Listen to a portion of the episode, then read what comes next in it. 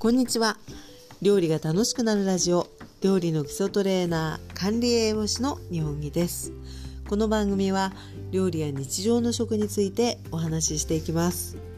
本日は第124回目の放送となります。テーマです。人参でご飯が止まらない話。ということで今日は、えー、人参をテーマにお話ししていきたいと思います。え実はですねあの人参をねあの買ったっきりずっと冷蔵庫の野菜室に入れておきましてあの褒められた話ではないんですけれどもで人参ってですねあのカットしてなければね比較的あの持ちがいいんですけどそんな中でもやっぱりねあんまり大きすぎますとこうだんだんねちょっとこうあの人参の表面にこうひげのようなものがね生えてくるんですよ。傷んでるわけではないんで食べられるんですけどやっぱりねあの結構長く置くとそういう風になってきてでその買っておいた人参がねあのずっとやっぱりはっきり言っちゃうとほっといて、えー、冷蔵庫に置いといたらそんな感じになってきたのを見てあこれはもう早く使わなきゃと思ってですねで、えー、あの1キロあったんですけどあのぶっといね大きい人参がね3本ぐらいで1キロぐらい重さででそれをね、あの、食べようということで、え、よくあの作る料理ではあるんですがきんぴらのような味付けのきんぴらよりはとても柔らかい炒め煮っていうのがあって、えー、それはね私個人的にはねすごい好きなんですね。でまた、えー、こちらの放送でも時々お話ししてるんですけど、えー、実家への料理便っていうことであの月に何回かねあの料理を作ったものを冷凍してあの送ってるんですけどその中に入れてもあの柔らかく仕上げているので非常にね受けもいい。ね、えそんなこともありまして、え久しぶりにですねその1キロの人参をあのそういった形で、えきんぴら的な味付けで、えー、柔らかい炒めにっていう風に、えー、したんですよね。でそれをね、あのー、まあ、ご飯に混ぜてあのごまをたっぷり振って人参ご飯のようにすることもあるしあとはあのたんまりとですね、まあ、普通にご飯のお供として、えー、乗せて食べたりっていうこともするんですけど久しぶりにあの作ってねいただきましたらねやっぱりあもうすごい美味しいと思って。で本当に美味しいと思ってですね。であの好きなので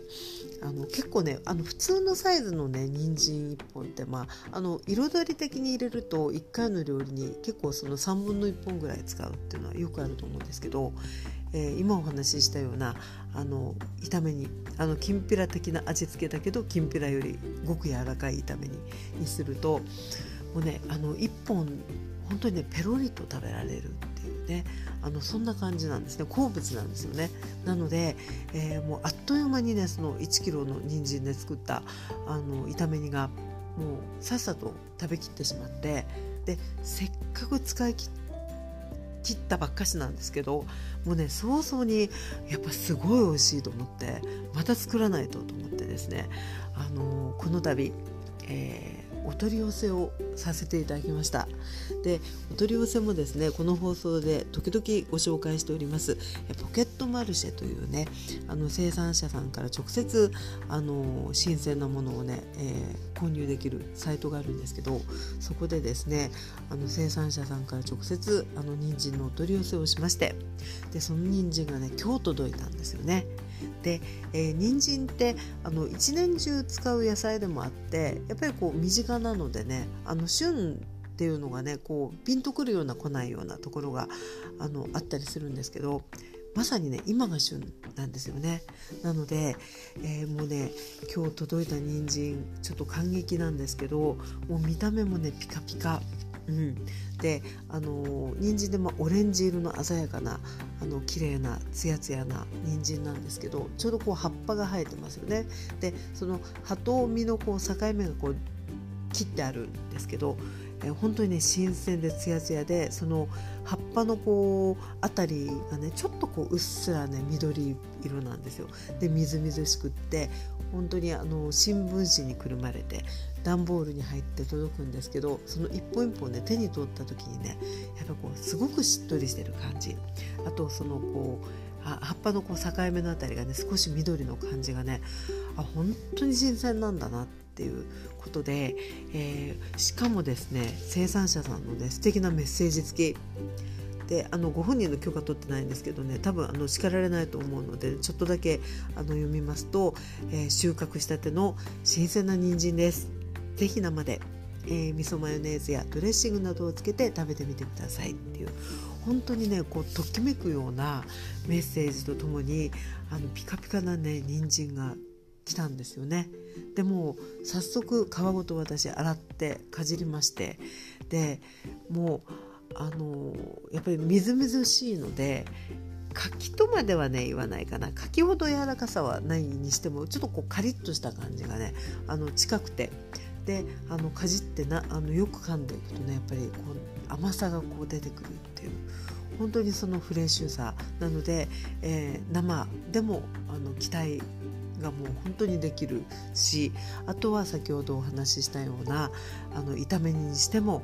こりゃ美味しいだろうっていうことでね本当にちょっとこうワクワクときめいた気分でこの放送をお送りしてるっていうねそんな感じなんですよね。さあ、えー、ここからは、えー、先ほどお話しした、えー、きんぴらのような味付けだけどきんぴらよりぐっと柔らかい炒め煮っていうのをあのこんな風に作ってますっていうのをね少しご紹介あのしたいと思うんです。でこういったのあの人参のこう炒め煮料理ってねあの皆さん結構されてるかもしれないんですけどあのちょっとだけご紹介しますね。で、え、まずはね人参千切りにします。であの無農薬とか減農薬だとね私もよく洗ってあの皮ごとあの本当に切ってあの千切りにするんですけどそれをですね炒めていくんですよね。で、えー、炒める時はもうあの刻んだにあの人参をですねどんどんあのフライパンに入れていきましてもう冷たいフライパンに。で上からねこうたらりとねあの油をかけていく感じにするんですねスタートは。で油はあの香り付きが良ければごま油もよし。そして、まあ、オリーブオイルでも、えー、サラダ油でもいいんですけど、まあ、私大体ねサラダ油かあのごま油かっていう感じなんですよね。で、えー、垂らしましてで、えー、火にかけていきます。であの油を熱して人参を入れるっていうのもいいんですけどもあの油ってこう冷たいとですねあのとろっとしてるあのさらっとしてないんですよねなのでそのとろっと粘りがある分あの少ない量で量でもですね結構あの大量の人参によく絡んでくれるのであの割かしね控えめな油でねあのよくこう油でコートしてくれるっていうこともあって冷たいうちにね、えー、そうやってもう直接どんどん刻んだものをフライパンに入れてで油をかけてあの中強火ぐらいですかねちょっと強めですねで火にかけていくんですね。そしてだんだんとフライパンが温まってきましてでこう炒めてるね音もするようになってくるんですよね。で、えー、もう結構こうまあ、ジュージューといいますかあ結構もうあの温度が高いんだなっていう音になってきたところで、えー、火をね少し弱めながらあのずっとこう混ぜながら炒めててもいいですし少しあの鍋の中でこう人参を広げましてで蓋をしてですね本当にあの蒸し焼きのような感じ。時々混ぜちゃまた蓋をしてっていう感じでもいいんですけど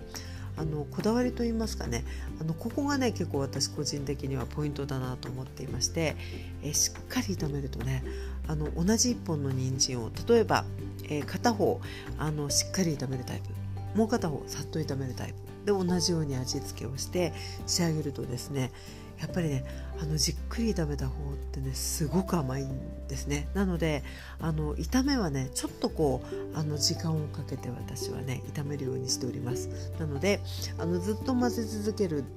のもあの悪くはないんですけどもあの広げてねあの本当にこう火を弱めてあの蓋をして時々混ぜてっていうような感じにもしたりしますね。でもうそのままで、えー、人参食べて美味しいぐらいの炒め物になったところで、えーとね、刻んだちくわがあればねあのちくわ私割とセットでよく入れます。で、えー、1袋に45本入ってるちくわありますけれども、えー、長さを半分にしましてでね細く刻んでいくんですね。で、えー、人参がね結構炒まったなっていうところでそのちくわをパッと入れてであとはですね、えー、味付けとしては、えー、もう調味料で、あのー、整えていく場合はみりんと醤油ですね。で砂糖一つまみぐらい入れてであとは水をねあの人参1本ぐらいに対してだいたいね大さじ23杯ぐらいの水ですね。で、えー、だしの方が良ければだしの素を少しこう振ってっていうような感じで、えー、ちくわ人参そして、えー、調味料ということで、えー、もうね、あのー、そこからは蓋をしまして45分ですかねで45分経って、えまあ、弱い火であの蒸し煮にしていきますので蓋を開けた時にね、まあ、焦がさないように気をつけるんですが、え、ほとんど汁気がねちょっとない感じになるんです。でもしもあの汁気が残っていればちょっとこう火を強めて水分を飛ばしきるような感じにして完成なんですけどじっくり炒めた後にあの少し水分加えてでちくわのうまみも入ってあの蒸し煮にしているのであのやっぱりすごいあの美味しいんですよもう一押しです。で、えー、この時のですね、まあ、一つポイントとしてはこうじっくり炒めるっていうのがあのあるんですけどもう一つのねポイントとしてはあの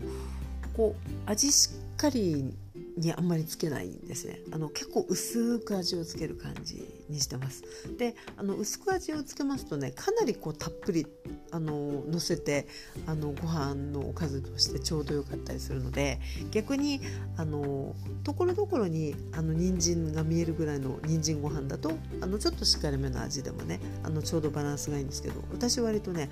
あのこれでもかっていうぐらい結構乗せて食べたりするのも好きなので味はね薄めにしていきます。で、えー、先ほどあの調味料はね醤油みりんをベースにあの砂糖一つまみぐらいっていう話をしたんですけれども、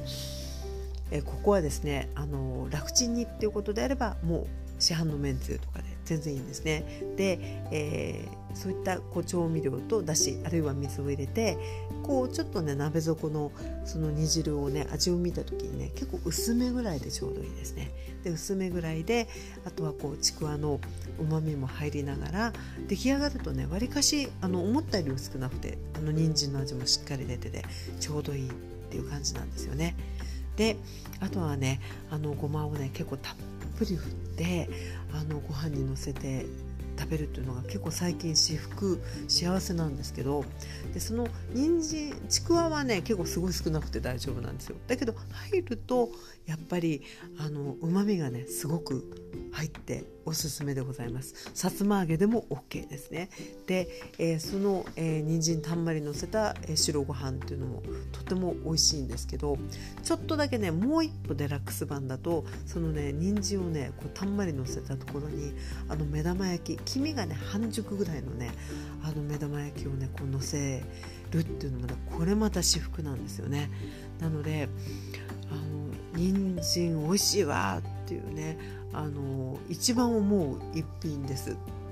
ですが先ほどのようにあのもう届いた人参が旬のあの掘りたてのね本当にあの収穫したての人参なのでこれはまたねあの生でも美味しくいただきたいなと思っています。でまたね生でも美味しい情報また皆様にご紹介できたらいいなと思っているので、えー、もしもねあのこういった炒めにちょっとこう柔らかめ、えしっかり炒めめっていうようなところで、えー、興味をお持ちいただけました方はよかったらね、えー、ぜひあのお試しいただきたいと思います、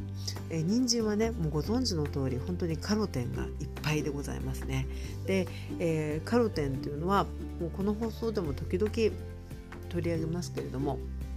まあ、油とね相性がすごく良くて。であの脂溶性なんですね。油に溶ける成分なので、えー、炒めたりとか。あるいは他のお料理に油使ってればねあの一緒に食べ合わせというのも OK なんですけれども、えー、そういったところで、えー、そのカルテンそのものには抗酸化作用ねあの細胞の老化を防ぎますってよく言われますけどそんな働きがあったりでまた、えー、もうあの食べてですね体の中に入った時に必要な分だけ、えー、ビタミン A にねこう変わっていくっていうことでもよく知られています。で、えー、ビタミン A っていうのはあの粘膜の、ね、健康をこう守るっていうことで、えー、もう本当に鼻のどそれからあの目の奥とかですねそういったところでも、えー、もうあの健康の維持に働きますということなので、えー、もうこれからねもう寒くなって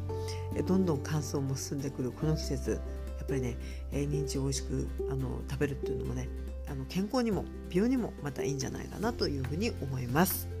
えー、ということで、え今日はですね、えー、第124回「人参でご飯が止まらない話」ということでお送りいたしました。